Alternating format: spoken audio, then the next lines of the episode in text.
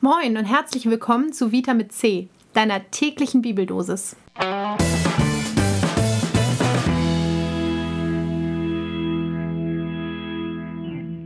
Wir sind Mo und Hanna, Vikaris in der Nordkirche und du findest uns unter Quellen und Eisberge auf Instagram. Schreib uns gerne, wenn du was loswerden möchtest darüber, was wir hier heute so verzapfen und die nächsten Tage und Wochen natürlich auch. Ja, moin auch von mir. Ähm, deine tägliche Bibeldosis steht heute in Psalm 38, Vers 10. Herr, vor dir liegt all mein Sehnen und mein Seufzen ist dir nicht verborgen. Und dazu steht im ersten Johannesbrief in Kapitel 5, Vers 14, das ist die Zuversicht, mit der wir von ihm reden. Wenn wir um etwas bitten nach seinem Willen, so hört er uns.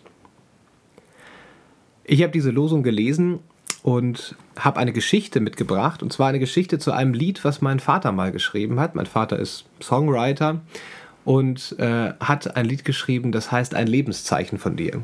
Und das basiert auf einer Geschichte, die ihm mal ein altes Ehepaar erzählt hat in Ostfriesland. Da war er selber mal Pastor. Ich bin da aufgewachsen an der Nordseeküste, kurz vor Spiekeroog.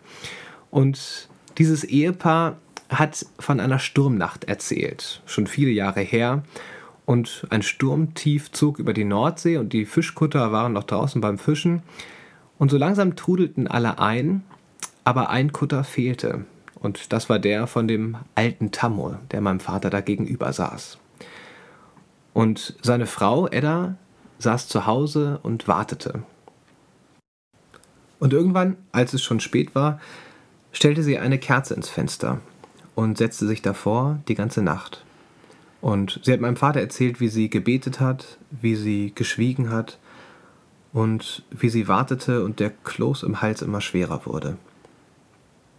Und im Morgengrauen, da kam tatsächlich Tamor zurück.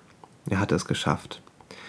Und das Lied, was mein Vater geschrieben hat, handelt davon, wie diese Kerze im Fenster steht und die Frau auf ein Lebenszeichen hofft und am Ende der Wind in die Segel bläst und Tammo zurück in den sicheren Hafen bringt.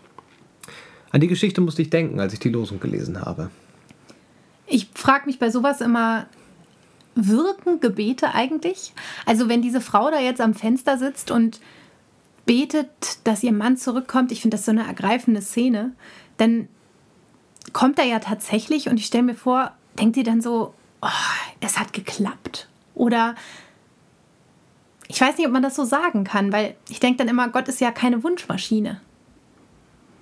Naja, ich würde auch sagen, also dass der Tammo tatsächlich zurückgekommen ist, äh, ist für mich persönlich mit meiner Frömmigkeit eher ein glücklicher Zufall. Also es ist schön für die beiden. Aber ich finde, also wenn man über das Gebet spricht, dann ist doch irgendwie eher was anderes, was einem wirklich Kraft gibt.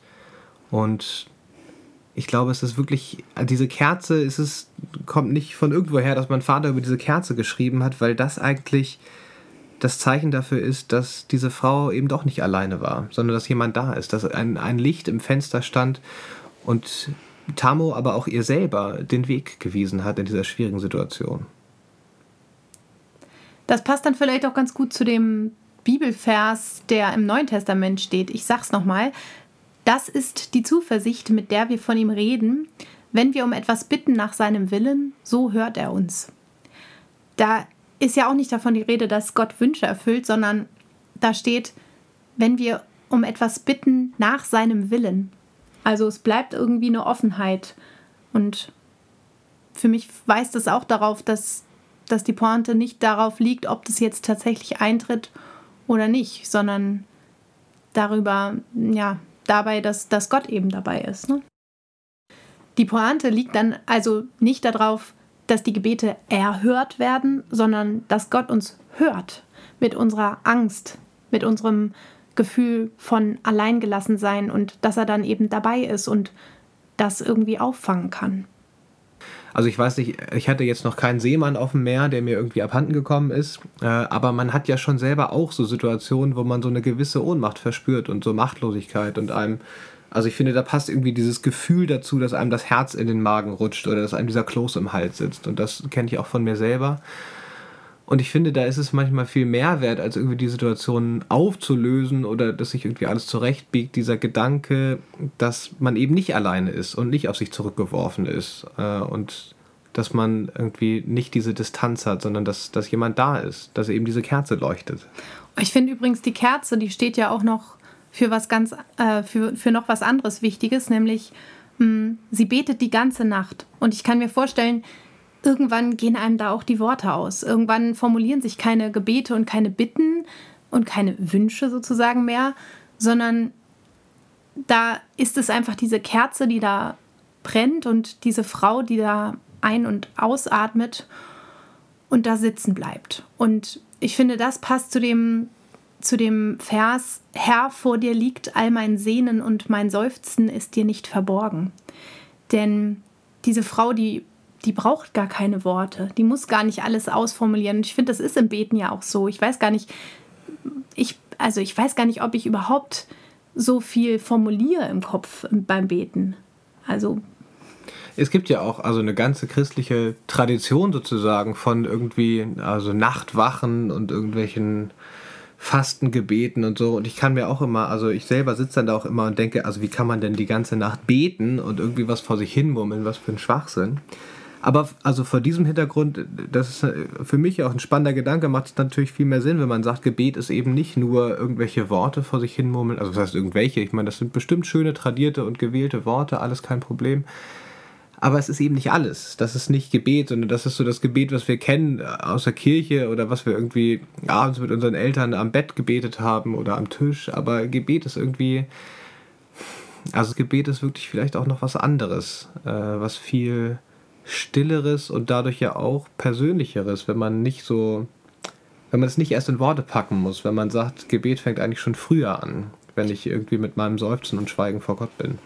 Ja, ich würde sagen, also Gott versteht uns eben auch, auch ohne Worte, ne? Wie, also ich meine, wir kennen es im Zwischenmenschlichen ja auch, ne? Wie ein guter Freund, bei dem ich gar nicht erklären muss, was mir auf der Seele lastet, sondern er ist einfach da und weiß, worum es geht und kann Beistand leisten und er hört mich auch ohne, dass ich eine Bitte formuliere. Und ähm, ich habe neulich tatsächlich auch was zum, zum Gottesnamen gelesen, was, was dazu auch ganz schön passt, nämlich, dass eigentlich der Gottesname, der ja auch Yahweh ausgesprochen werden kann, ähm, eigentlich gar kein richtiges Wort ist, eben gar kein richtiger, gar gar kein richtig ausformulierter Name, sondern eigentlich nachahmt das Ein- und Ausatmen. Also so wie ja, Ne? Also wie so ein, es gibt ja auch die Vorstellung von Gott als Hauch, als Atem, als, als Wind. Ähm, das sind ja auch so wahnsinnig starke Bilder. Und ich finde, wenn man das beim Atmen schon ansetzt, dann ist Gott eben da, wo wir in Stille sind und ein- und ausatmen und haben quasi den Gottesnamen auf den Lippen. Ja, und wenn ich das jetzt richtig verstanden habe, dann ist das ja auch nochmal ein anderer Zugang zu dem oder zu dem Gedanken oder zu der Regel, dass dieser Name im Judentum ja gar nicht ausgesprochen werden darf.